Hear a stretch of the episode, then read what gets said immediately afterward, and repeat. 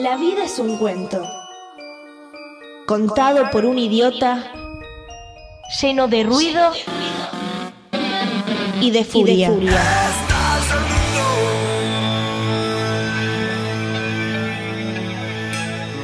Que no significa nada. El sonido y la furia. Un programa no solo literario.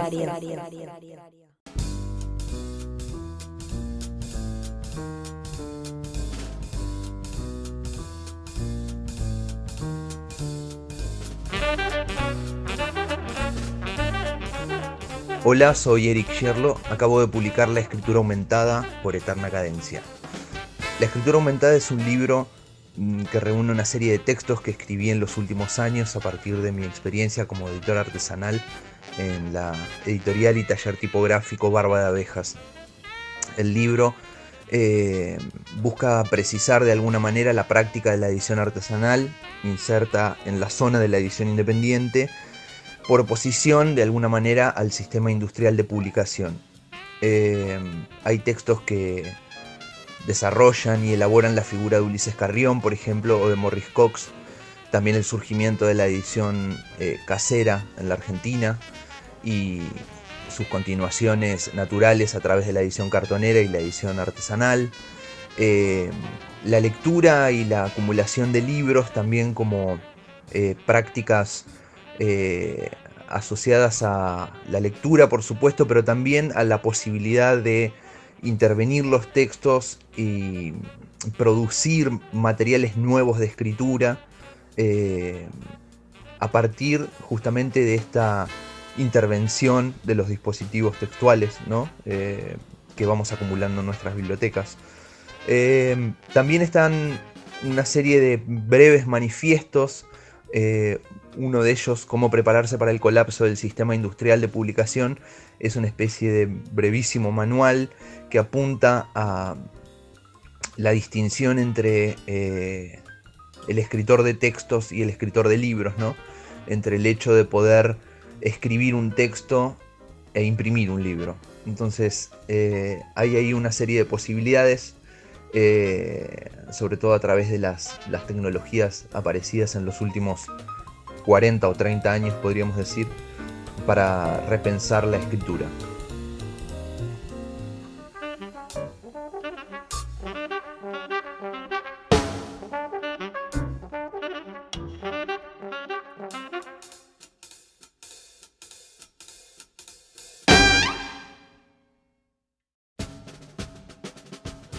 Hola, ¿cómo están gente del Sonido y la Furia acá, Salvador? Dedicado completamente al ostracismo y por qué no también al onanismo. Los chicos me pidieron que recomiende libros que me hayan gustado, que se hayan editado este año encima.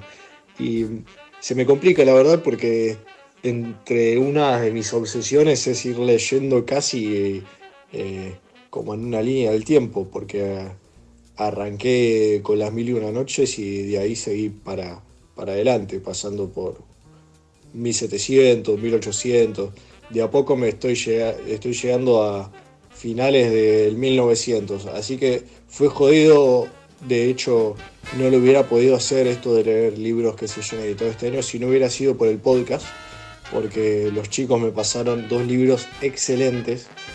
Uno es Tienes que mirar de Ana, espero no pronunciar mal el apellido, Starovinets creo que es que te mata. Es, un libro, lo leí en un fin de semana largo, suerte que fue fin de semana largo, porque realmente una vez que lo terminás, si lo lees como yo, así un tirón, necesitas algunos días para procesar lo que acabas de leer. A ser una historia real encima de una mina que tiene que hacer un aborto, una rusa, y lo, habla de lo complicado que es todo ese asunto en, en su país. Y todos los traumas psicológicos que conlleva además, ¿no? Que, que, no es una decisión fácil de tomar. Increíble libro, fuertísimo. Y el segundo es Hamnet, que también lo escribió una chica, ahora no recuerdo el nombre. Ese también es increíble, basado en la época de, Shakespeare, donde aparece medio como personaje secundario Shakespeare, ¿no? Ves un tipo más, digamos Y lo que tiene increíble ese libro que si bien todo lo que parece que pasa en la historia es por efecto del azar, te das cuenta que la mina escribió y no dejó absolutamente nada al azar. Hay en un momento eh, una de las plagas ocurre porque un nene fue a ver a un mono en una isla que estaba yendo de marinero a buscar unas cosas y ese mono le pecó una una pulga que tenía y ese nene le dio la plaga a otro marinero y ese marinero fue una locura, es, es todo milimétricamente calculado. Son dos libros que descubrí gracias a este podcast que si no ni me hubiera enterado y que además tienen reseña en el Instagram. Pasen por el Instagram que es el Sonido y la Furia FM y sigan a la cuenta porque hacen unas reseñas increíbles. Todo lo que se recomienda es realmente lo recomendamos porque es increíble y estos dos libros en particular los súper recomiendo. Les mando un saludo enorme, los quiero mucho. Felices fiestas, feliz Navidad, feliz Año Nuevo, lo que sea. Hasta luego.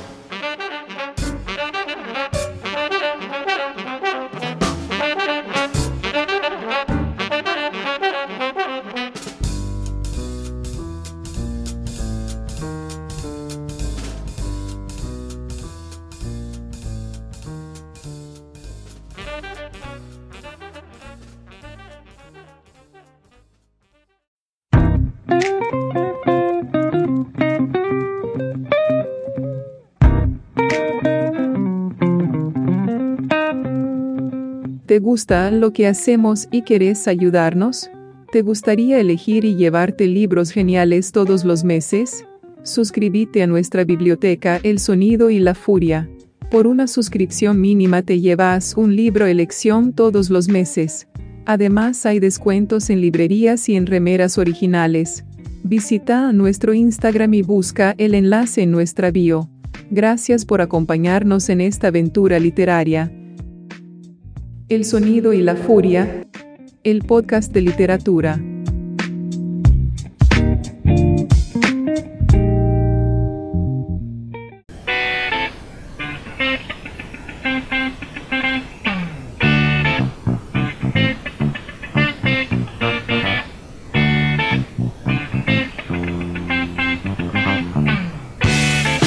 Bienvenidos y bienvenidas al Sonido y la Furia, capítulo final de temporada, final, se acerca el fin de año y los momentos incómodos de brindis con gente que uno ve muy poco, pero que le dicen que es familia y hay que brindar y así tiene que ser. Época de Vitel Toné y Pan Dulce, pero antes voy a presentarle a Santa Claus porque viene también del norte y es Luis Alexis Leiva. Muy buenas noches, gente. Digo muy buenas noches porque, por supuesto, la literatura sucede de noche, aunque ahora estemos de tarde y, y, estemos saliendo tarde, porque en realidad casi sobre el final empezamos, estamos grabando esto con muy pocas horas para que salga. Eh, un año movidísimo, Mati. ¿no? Quisimos leer, hasta, quisimos leer hasta el último minuto para antes de grabar, para llegar con los libros que podamos a lo a esta cosa tan habitual que tenemos de fin de temporada, que es lo mejor del año, y que muchos nos escribieron, che, ¿cuándo van a ser lo mejor del año? O sea que tenemos gente esperando este capítulo para saber qué libros comprar, lo cual nos pone en un compromiso muy difícil. Ahora siento mucha responsabilidad en lo que voy a elegir, pero igual estoy muy convencido. Y bueno, como siempre aclaramos, no hemos leído todo lo que se publicó en el año, de hecho nos han llegado cosas muy sobre la marcha que no hemos llegado a leer, de gente muy grosa que vamos a estar mencionando.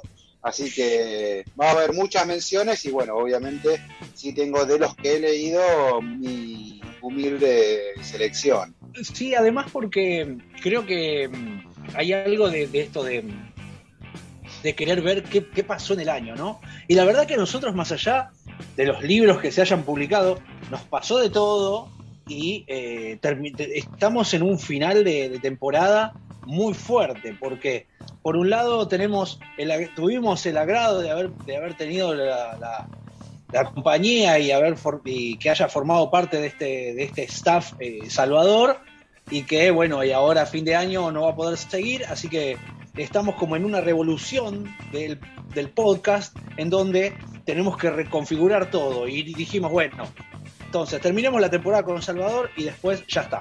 Vamos a rearmarnos otra vez, vamos a, a rediseñar la temporada que viene, a descansar un poco también y a leer. ¿Qué vieron como somos nosotros? Nos cansamos enseguida y ahí nomás le metemos otra entrevista, le mandamos programas especiales. Hay cosas grabadas, sí, hay cosas grabadas para, para que tengan durante el verano, para ir tirando. De hecho, voy a grabar seguramente la semana que viene otra nota y tengo otra también en mente que iré grabando más tranquilo, va saliendo de a poco, no toda la semana, por ahí cada 15 días, por ahí una vez al mes o por ahí, no sé, un miércoles aparece algo. Esto puede ser muy volátil, no sabemos. Pero bueno, eh, hemos eh, leído, bueno, yo por lo menos estuve leyendo el último, que lo terminé hoy, de uno de los libros que voy a seleccionar como lo mejor del año. Hay otros que voy a leer, que todavía no los tengo, algunos los voy a comprar, otros no me llegaron, no llegarán, o no sé qué pasará, viste cómo es esto. De la pandemia ha hecho que muchas editoriales manden eh, de manera muy esporádica e incluso algunas hasta de manera desprolija, pero bueno, y algunos que siempre fieles y siempre al pie, la verdad que vale mencionarlo, pero bueno, hemos recibido libros de todas maneras y si no los hemos adquirido también como corresponde y siempre en librerías amigas. Y bueno, vamos a hacer un poco de ese raconto de, libros que han, repetimos la consigna, lo mejor del año implica novedades y reediciones que se hayan hecho en este año, ¿no? Y, que, y, que, las hayamos leído, que tengamos idea de ello, ¿no? Porque también pasa eso, ¿no? Digo, dentro de lo que nos llegó, hay cosas que no nos han llegado. Entonces, bueno, nada, ahí estamos. Uy, claro, qué pancho, ahora me hiciste acordar. Hay uno mm. Que se reeditó, mirá vos lo que me hiciste acordar. Podés cambiar ahora, con eso de las apariciones. No, no, no, pero lo vamos a nombrar, lo vamos a nombrar porque está bien, bueno, pero digamos, pierde puntos por no ser novedad. Eh, vale la pena, pero pierde punto por no ser novedad. En el caso de uno de los eh, libros que yo tengo, es una novedad para Argentina. Es un libro de la década del 20, si no me equivoco. Pero bueno, es una edición que llega por primera vez a Argentina, así que es una novedad. Eh, sí, tal cual, está muy bien, está muy bien eso. Así que bueno, eh, ¿querés arrancar vos, Mati, por favor? Voy a arrancar con las menciones y con las aclaraciones también. Aclaración, no leí su último libro, pero Tatiana Tiguliak para mí es una bestia, después de haber leído El verano en que mi madre tuvo los ojos verdes, que puse como libro del año el año pasado. Voy a mencionar la publicación que se llevó este año, que todavía no leí, que lo voy a estar leyendo seguramente en el verano, que es El Jardín de Vidrio. Así que por autora, digo Tatiana Tiguliak, no leí El Jardín de Vidrio, pero la subo a, como mención y la recomiendo. Y bueno, para que no haya leído nada de Tatiana, arranque con el verano en que mi madre tuvo los ojos verdes. Pero los que ya leyeron eso, imagino yo que tendrán eh, un visto positivo para su libro de este año, que es El Jardín de Vidrio. Así que a Tatiana me veo obligado a mencionarla. Entonces voy a mencionarte también reediciones y te puedo decir que como si existiese el perdón de, eh, de Mariana Travasio, y es, una verdad que, se haya reeditado por eh, Tusquet hace poquito y justamente eh, ella grabó su audio hace poco, pero nosotros ya habíamos hablado hace tiempo de ese libro. Igual creo que haremos alguna entrevista con ella, alguna charlita en Ojotas. vamos a, Más que en Ojotas te diría que te pongas una yoguineta por lo menos porque va a ser de noche. Ah, sí, seguro, ¿no? Eso sabelo. Si vas a hablar con Mariana Travasio va a ser de noche, así que se te van a poner los pies fríos. sí, ese me estaba acordando hace un rato cuando dijiste las reediciones, entonces dije, bueno, voy a, voy a nombrar ese. Eh, también quisiera nombrar, bueno, pasa que han llegado tantos, mira, me traje, eh, si esto llega a salir en video se va a ver porque como lo estamos haciendo por Zoom no pudimos juntarnos, imaginen el año que tenemos. Esto, mira lo que es la cantidad de libros que tengo acá. Mirá, sí, Todas estas son novedades. Sí. Y no te mostré los tres que elegí. Y no, tenemos una, mención que quiero, claro, una mención que quiero hacer, sí, es eh, a nuestro amigo Gonzalo Unamuno, sí, que publicó por su propia cuenta y con la editorial criolla Tu Jardín Salvaje, y un libro de cuentos muy violento, siempre buscando esa maldad en la gente, y la verdad que también está bueno, y está bueno el intento, ¿no? El, la, ambición, o, no, sé si la ambición, sino más bien el jugársela y decir, bueno, lo saco así, como va. E, pongo yo, voy yo con todo al frente, voy por esta editorial, voy con esta, ¿no? Y bancársela así solo también es, un logro que, me parece interesante, y más de un autor como Unamuno, que nos gusta tanto como escribe, que es un tipo tan dedicado a la escritura, ¿no? Entonces, eh, los cuentos, la verdad que ya hemos charlado y están buenísimos y, los recomendamos, por supuesto. Pero es la mención del año. Me parece que fue un buen intento salir casi a fin de año con, un libro de cuentos independiente. Sí, más a mediados de año, creo. No sé, yo me acuerdo que fui a la presentación, así que. Pero bueno, sí, con todo hecho a pulmón, la verdad que tiene un doble mérito también por, por el amor a lo que hace. Después, mención, bueno, eh, una autora que ya viene siendo publicada por Tusquets, pero que siempre que se publica algo de ella es buena noticia. Estoy hablando de Aurora Venturini, que Tusquets ha editado dos libros de ella. Yo tengo uno aquí que es Nosotros los Caserta. Creo que vos tenés el otro. Sí, yo tengo El marido de mi madrastra. También una locura, ¿eh? Yo lo empecé a leer, es impresionante, boludo. Bueno, por eso es una autora Ojo, igual tienen también las primas, también lo tienen. Eh, claro. Así que tiene tres, si no me equivoco. No, y el año pasado, bueno. las, primas, creo, sí. Creo que lo editaron el año pasado, o por ahí muy a comienzos de este. Que, bueno, sí, también, también eh, hay que sumar. Bueno, todo Aurora Venturini y Tusquets es una novedad grata para los que nos gusta la literatura. Es una autora que hay que leer, que hay que, hay que seguir. Yo me acuerdo, no sé si fue por las primas, pero que había hecho la presentación Ariana Harvitz para el programa, le había pedido el audio, que ella había escrito la contratapa, así que también, si no es porque lo recomendamos nosotros, léanlo porque lo recomienda Ariana Harvitz. Así que de alguna u otra manera vayan hacia Aurora Venturini, que todo lo que se publique de ella va a estar bien. Y es una buena autora para tener ahí en la, en la biblioteca y a mano. Digamos que está Aurora Venturini, tú tenías también, ¿no? Menciones.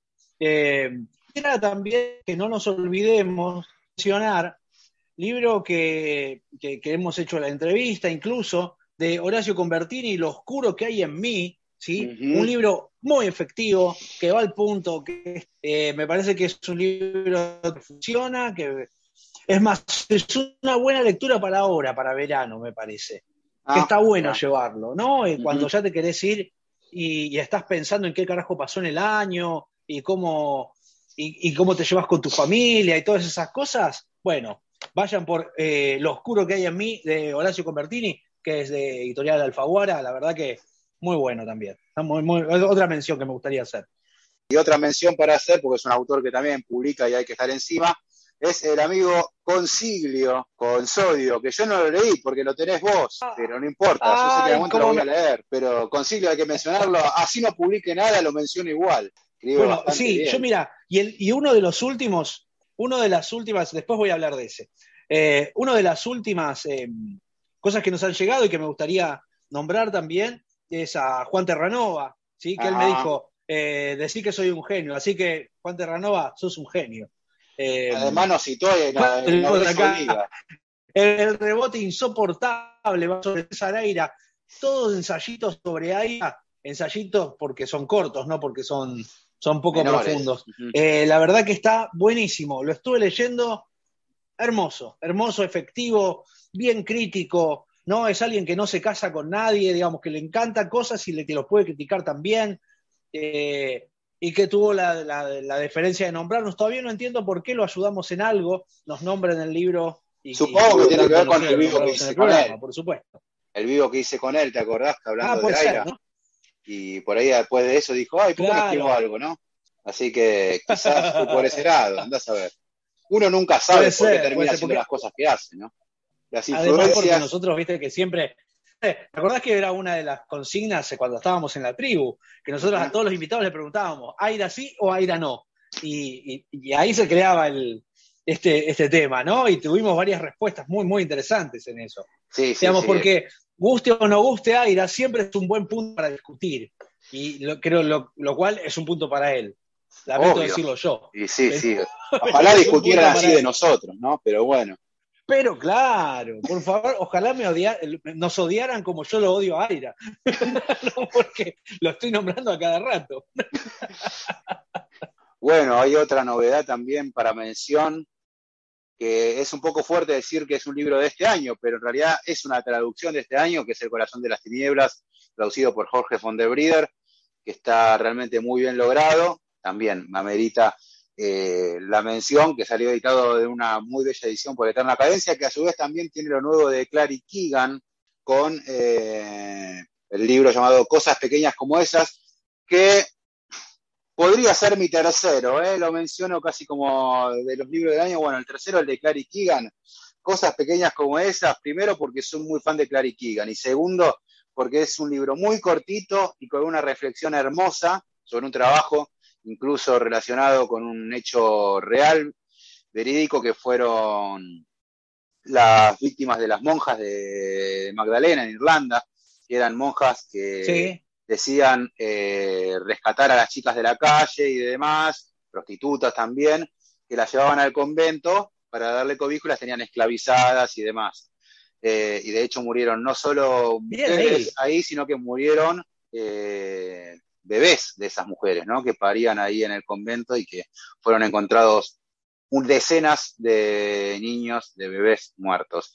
En, en base a esa historia horrible, Clary Keegan eh, narra la historia de un muchacho que tiene a su vez también una madre que tuvo una vida similar a la de muchas mujeres que estaban en ese convento y que tiene medio un rollo con eso. Él lo que hace es vender leña eh, ahí por, por los alrededores de Dublin y eh, casualmente lleva leña a ese convento y empieza a, a ver lo que ocurre de puertas adentro, con chicas en, con malas condiciones y demás, y de golpe surge el planteo, si uno pudiera hacer algo, por más pequeño que sea, para ayudar a alguien, ¿lo amerita?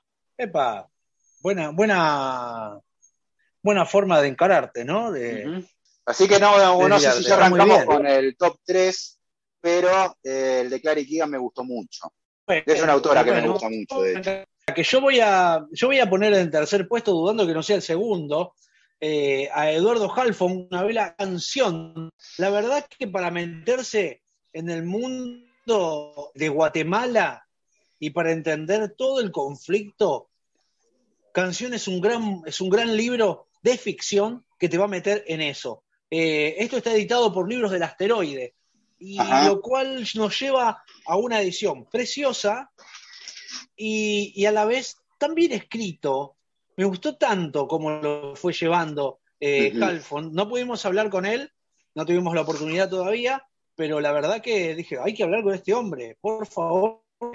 No sabes qué claro que está este juego entre lo real y lo fantástico y él armando y cosiendo esta historia de Guatemala y te enterando ahí a partir de esto en una embajada y a la vez una mezcla hermosa que como para in- ingresar en el mundo de los conflictos de, de Nicaragua, de Guatemala, fundamental y que está muy bueno llegar por acá. Eh, así tampoco tenemos solamente a Ricardo Arjona como, como el único guatemalteco que conocemos, ¿no?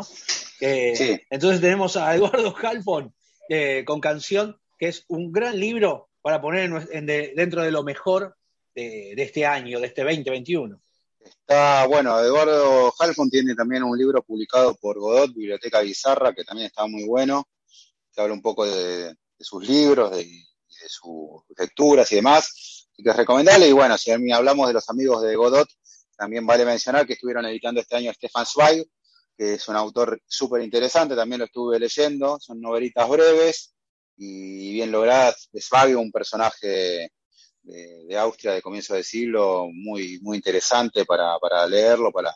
Y bueno, va, va, editó al comienzo de año tres novelitas de, de Zweig ahora sacaron otras tres más, también muy interesantes, pero no los pude meter eh, entre los tres libros del año para mí, porque eh, se interpuso el libro de Sebastián Robles, La máquina soviética, y simplemente no muy leyendo nada, así que vamos, voy a leerles un fragmento de La máquina soviética de Sebastián Robles para aquellos que les guste, les interese la historia y si es la historia de Rusia les interesa más, mejor.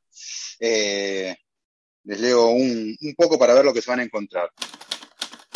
Una mañana, Sverdlov no se levantó de la cama. Transpiraba y tiritaba de frío. Moriría durante la epidemia de gripe de 1919 en la ciudad de Oriol, con síntomas similares.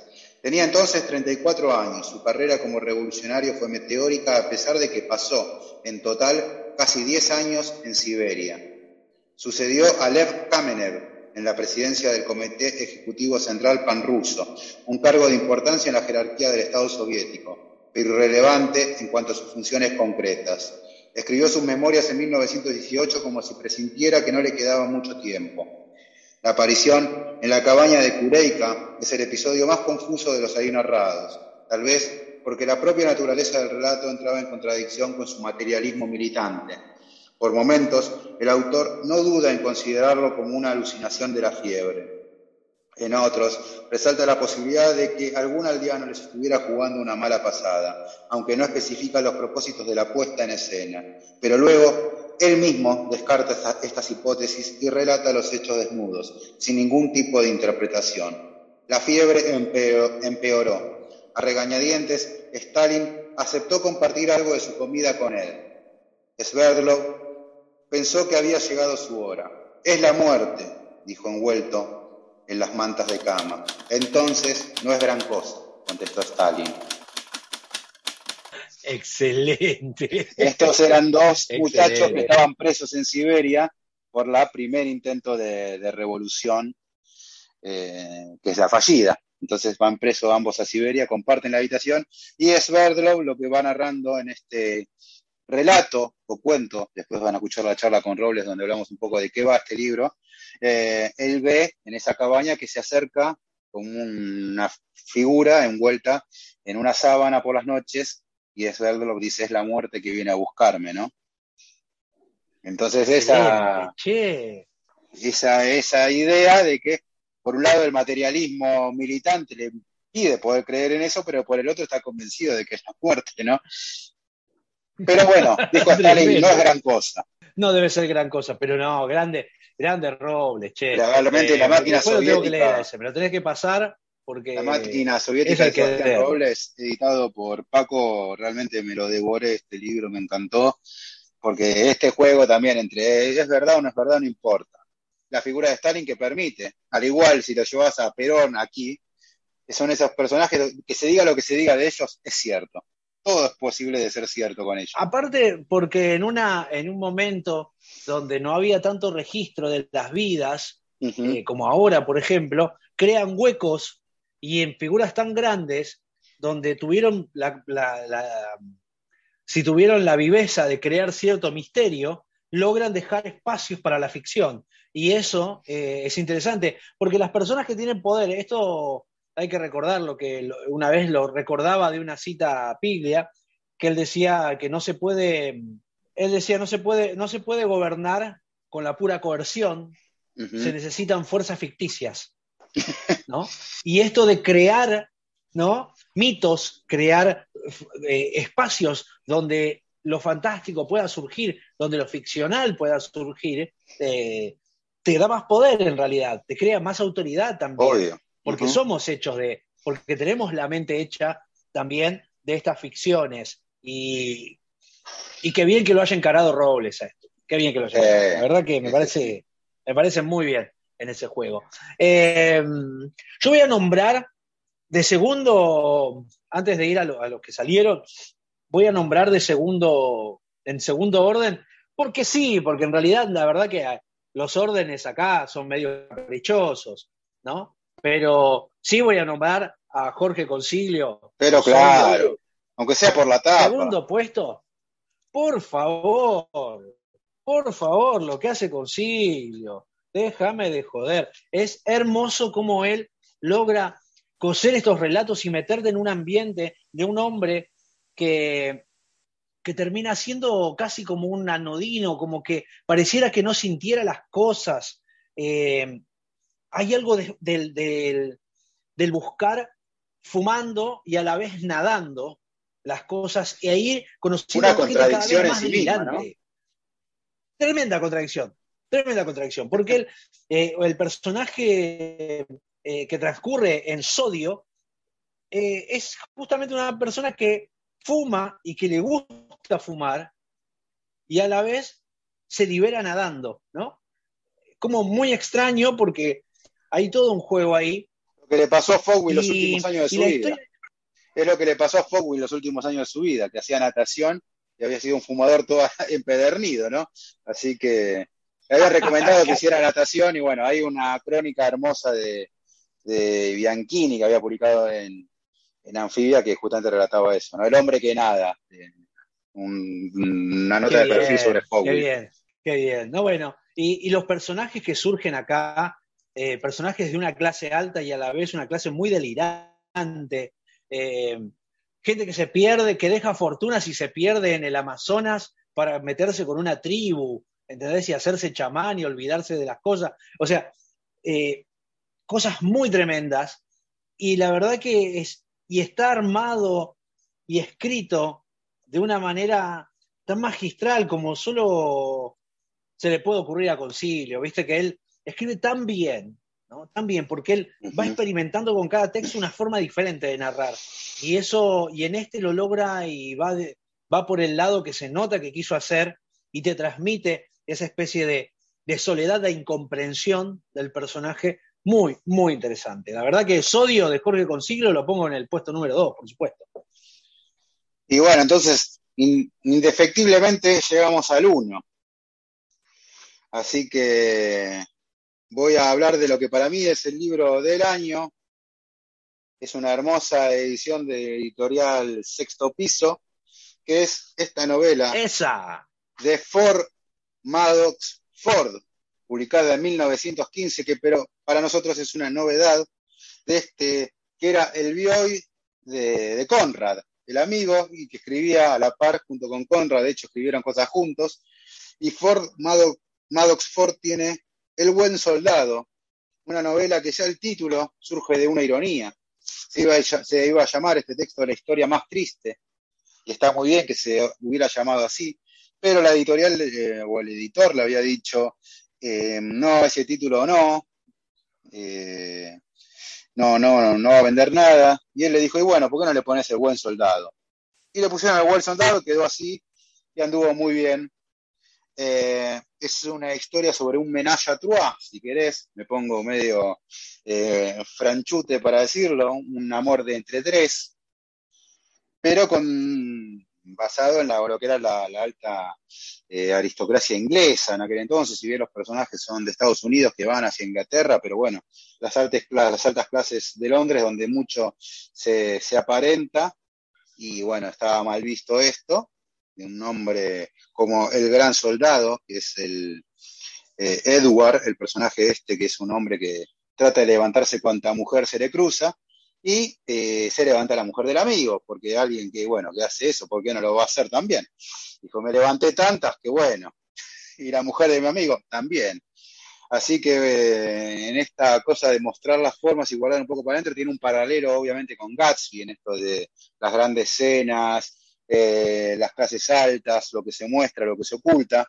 Pero lo más importante no es esta historia tan picaresca, si uno quiere, sino la forma en que Ford Maddox Fogg narra, porque convengamos que las historias ya a esta altura, si son buenas, eh, mejor, pero lo que nos importa a nosotros es cómo está narrado. Ya en este sentido nos estamos poniendo un poco exquisitos, ¿no? Queremos que además de alguna historia buena, también nos las cuenten bien. De Ford Maddox Ford, entonces, lo importante es cómo él eh, nos narra esta historia, aparte, mezclado, todo totalmente desparramado, como si fueran un montón de hojas que se cayeron al piso y las agrupó, y bueno, quedó la historia ahí, y va narrándola con saltos en el tiempo, con todos estos chiches que nos gustan tanto. Y el último capítulo es, le regala la última parte, no el último capítulo, la última parte de la novela, arranca de la siguiente manera.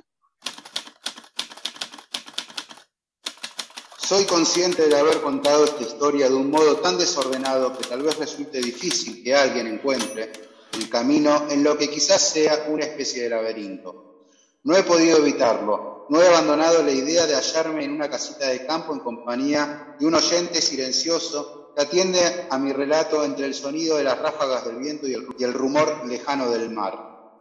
Y siempre que discutimos un asunto, un largo y triste asunto como este, Solemos saltar hacia atrás y hacia adelante una y otra vez. Recordamos cosas que se nos han olvidado y más tarde las explicamos aún más detalladamente al advertir que pasamos por alto mencionarlas en el lugar oportuno y que, al omitirlas, hemos podido dar una falsa impresión. Me consuelo pensando que esta es una historia real y que después de todo, la mejor manera de contar una historia real es contarla como se cuentan las historias reales. Es entonces cuando parecen aún más verdaderas. Bueno, yo voy a ir eh, directamente al puesto número uno entonces, y también lo quiero leer a ese, eh, eh, ojo, ya te lo estoy mangueando. Es un alto libro tanto de, para la leer, semana. hermano. Es un alto libro de la semana. ese. Compadre, tengo tanto para leer, mirá. no sé cómo decírtelo eh, y cómo decirle a la gente las cosas que tenemos todavía por leer y que queremos hacer algo más siempre y con la gente que queremos hablar. Una de ellas es justamente Silvia Hoppenheim, que sacó por corregidor su libro Vengo a buscar las herramientas y ya directamente, así como te lo digo, es el puesto número uno. Mi puesto número uno del año. No sabés lo que sé. Es curioso lo que pasa porque si yo te cuento que es una familia, con Silvia Hoppenheim. decime. Porque nosotros le hemos leído anteriormente Ginebra, por supuesto tiene más publicaciones hechas, pero es una autora que si bien yo tengo la sensación de que todavía lo mejor de ella no salió, cada texto que va pasando es una bomba. Pero es como que nosotros decimos, pero como es joven, decimos, todavía le queda más por hacer, o queremos creer eso, pero es como que siento que le exigimos demasiado a veces. Puede ser, puede ser. Creo que porque también es una mujer que está tan metida en las letras, en la producción y en la, más que nada en la difusión de la literatura, que, vos decís, bueno, claro, tiene tantas lecturas hechas que de alguna manera, que sí, que de alguna manera, eh, claro, no había manera de que escriba mal.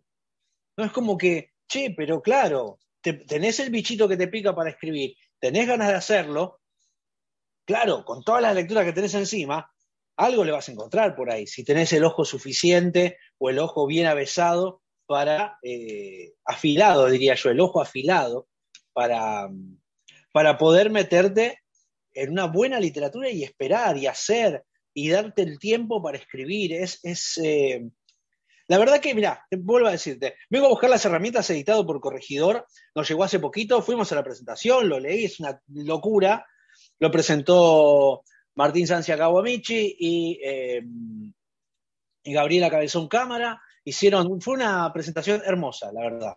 El tema es el siguiente, eh, es una novela que ponele que trata, ponele que trata, así te lo digo, ponele que trata como si fueran tres historias que de alguna manera van a ir entre las, eh, haciéndose una trenza, ¿no? Como decía ella.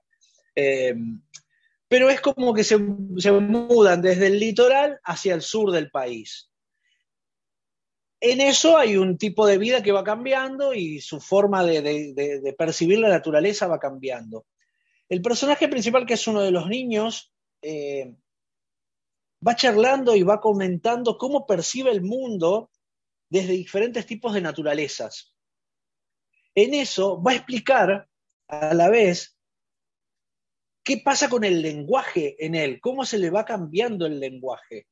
¿no? Y empieza a estudiar las palabras. Algo que habíamos visto que había insinuado ella, eh, digo, Hoppenheim, en, su, en Ginebra, no sé si te acordás, cuando ella hacía esto de, de- de cambiar el idioma, ¿no? Y eso de vivir en otro lado. Este personaje también va a ir cambiando las formas de, percibir el mundo y el lenguaje. Y en esa forma de coser las palabras, de ir armando ese tejido, y en ese entramado del lenguaje va a ir creando la historia. Eh, la verdad que vale muchísimo la pena, más allá de la historia, sino por la forma en que está contado, vuelvo a decirte, que fue lo que más me impactó, que es, eh, vengo a buscar las herramientas de Silvia Hoppenheim, que, por ejemplo, hay una parte que dice así. Cuando llegaron a la casa del molino, el dueño les explicó que Trevelin, en lengua galesa, significa pueblo del molino. Primera vez que Lucio escuchaba decir lo que significaba una palabra en otro idioma. El mundo era infinito. Hasta ese momento había pensado que solo había una manera de decir las cosas.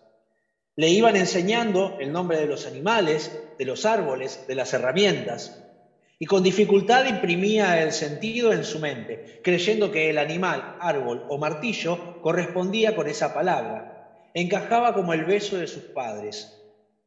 Algunos nombres le habían resultado extraños. Su primera visión del carpincho no correspondía con la palabra carpincho, cuando su madre se lo dijo, pero al cabo de un tiempo se establecía una familiaridad entre la palabra y el animal que Lucio conseguía olvidar por completo el pequeño desajuste inicial y ya no sabía distinguir cuándo veía un carpincho si aparecía primero el animal o la palabra. De la lectura de la Biblia que hacía su madre por las noches cuando no había concierto o radioteatro, Lucio había escuchado decir, Dios creó al hombre a su imagen y semejanza. En Trevelin había una Biblia y esa noche, cuando su madre llegó a Dios creó al hombre a su imagen y semejanza, Lucio recibió un mensaje distinto. ¿Qué imagen? ¿Qué semejanza? Había entre todo lo que lo rodeaba y cómo se lo nombraba. Por su padre, los hermanos habían recreado el mundo a, semejanza e imagen de las palabras que, según los idiomas, se le parecían más o menos. Pero si existían diferentes maneras de nombrarlo, idealísticamente, o el mundo no era uno solo, o el hombre podía cambiar de mundo según sus nombres, ¿cómo sería el del niño de los labios morados? Cuando empieza a hacer esas reflexiones, ese narrador que desarma y que se mete en la cabeza y te explica mejor que el mismo personaje lo que pasa, lo que siente, le pone palabras a lo que el niño no puede decir, cuando reflexiona sobre las palabras, ¿no? Hace que esto sea una narración constante, ¿no? Todo se narra, todo es una narración. Incluso este niño de los labios morados, que es un niño que se rescata del, del frío, del descongelamiento de una mujer que lo pare en el río y lo deja que se vaya y lo rescatan, ¿no? Moisés. Nadie sabe. ¿Eh? A la Moisés. A la, Moisés nada más que sin Moisés. Lo, pare ahí y se va porque se lo este quería fue más crudo, Sí, este, fue, este no tuvo tanta suerte. no tuvo tanta suerte que lo rescate, claro, no, la mujer de, de, un faraón. No, no pudo ser así. Eh, Imagínate cómo había quedado que le decían al niño de los labios morados. Sí, sí, no, no, no hace falta decir mucho más. No, no, no, la verdad que. Eh, y en esa reflexión del lenguaje es donde me parece que obtiene la fuerza Hoppenheim y logra que esta novela valga mucho más que su propia historia, sino por esta forma y esta forma de narrar, ¿no? Y hay algo que decía, que dijo Sancia en, en la presentación, dijo, me daba la impresión de que Hoppenheim siempre tiene razón. Bueno, sí. es un poco lo que decía, ¿no? La va rompiendo. De hecho, elegí, fíjate que los dos número uno que elegimos son dos libros donde eh, priorizamos lo, literario por sobre la historia en sí misma. Sí, totalmente, totalmente. Pero no quiero irme, bueno, hemos dicho, quiero repasar un poquito, dijimos, los tres que nos parecieron importantes, yo dije, eh, Eduardo Halfon con canción de Libros del Asteroide, Sodio de Jorge Concilio, editado por Eterna Cadencia, y Silvia Hoppenheim, eh, vengo a buscar las herramientas. ¿Y vos dijiste, Mati? Y los tres míos para repetir son entonces cosas pequeñas como esas de Clary Keegan, La máquina soviética de Sebastián Robles y mi bomba final había sido por Maddox Ford con El buen soldado. Stop.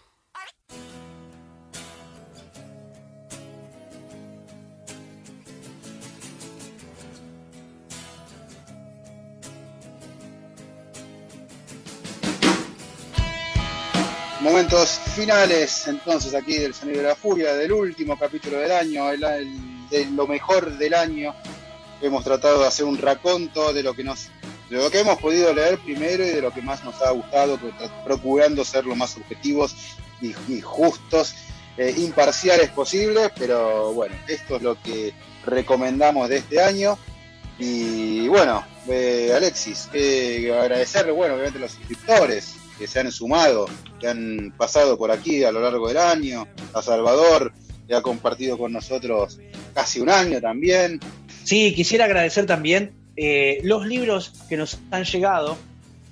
No quisiera dejar de nombrar una novedad que, que, todavía no nos llegó, pero nos prometieron que nos va a llegar y a la que le tengo muchas ganas.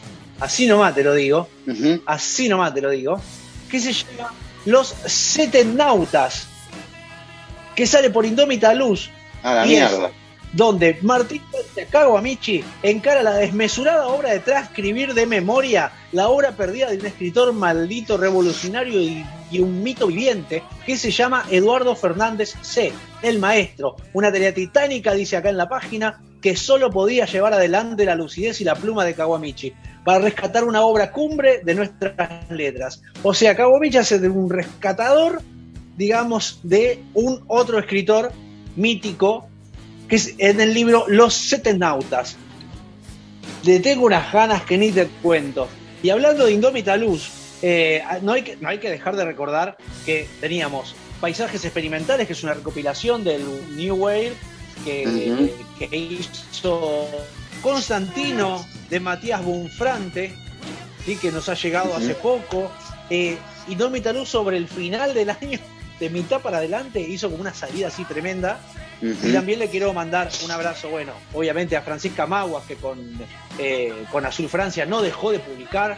Todos los dos años de pandemia también estuvo publicando a pleno y nos ha mandado libros siempre. Así que bueno, a ella también un abrazo. ¿Qué más tengo? Espera, tengo dos novedades más, Mati, que me llegaron las sobre, sobre el final. Uno es el de Martín Coan, Desvelos de verano. Ah, libro de cuentos editado por Random House. Sí, Martín Coan, Desvelos de verano. Vamos a tratar de hablar sobre eso en algún desvelo de verano, seguramente, porque vamos a hacerlo en verano.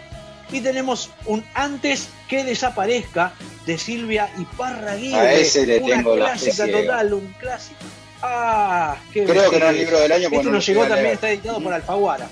No lo llegué a leer, así que por eso no lo mencioné como uno de los libros del año, pero no tengo duda que ese va a ser uno de los libros del año. Y seguramente, seguramente, porque hay para hay que confiarle. Es más, tiene, mira, dice, novela generosa con un impresionante manejo del tiempo narrativo, La chica del interior, el, el pensionado de monjas, la universidad, los explosivos años 60 y 70 arman una constelación inolvidable, la mejor novela de una novelista notable. Les deseo esta experiencia de lectura, dijo Juan Ford. Bueno.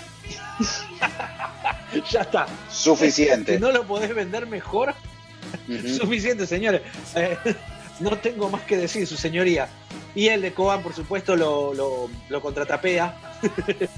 Eh, Luis Chitarroni que dice, Martín Coban llega a la clave unificadora y paradojal del verano, la que transmite su ansiedad y sus anhelos, el vértice y el vértigo de su placer oscilante, el repudio de su reputación contagiosa, el Edén subvertido, un paraíso con esquirlas trágicas, una paranoia traicionada por la repetición, Solo un narrador con sus condiciones y facultades únicas puede hacerlo. Tenemos fe también en, en Kogan que ha sacado este libro. Y en Luis Chitarroni que lo recomienda también. Y a Luis Chitarroni, por supuesto. bueno, ya lo ¿Cómo le podemos negar algo? Eh, gracias a él también está El Mal Menor, publicado, ¿no? que también es otro de los libros del año. El Mal Menor, otra, otra novedad que hace poquito la hicimos y que valía la pena también. claro que sí, claro que sí. Bueno, han salido muchas cosas que me parecen. La, reedición, si no me equivoco, de el otro que hicimos de. Bueno, claro, de, también. de Tryon, ¿te acordás?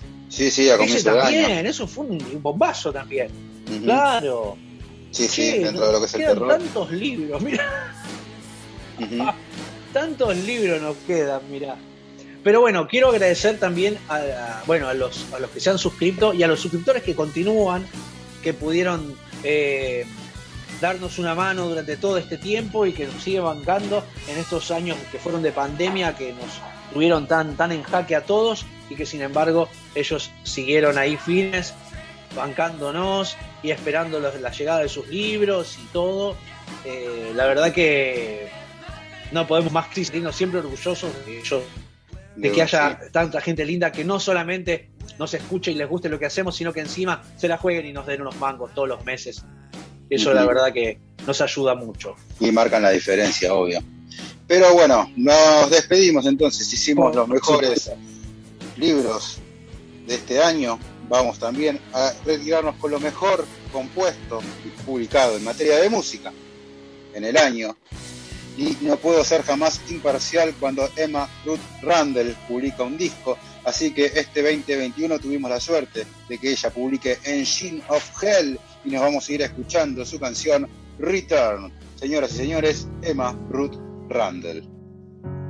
No se olviden de buscarnos en Instagram, donde seguramente vamos a hacer unos sorteos a fin de año y muchas entrevistas, así que por favor síganos ahí también. Y les quería decir que hasta la temporada que viene, lean mucho, escuchen mucha música y si se animan, escriban.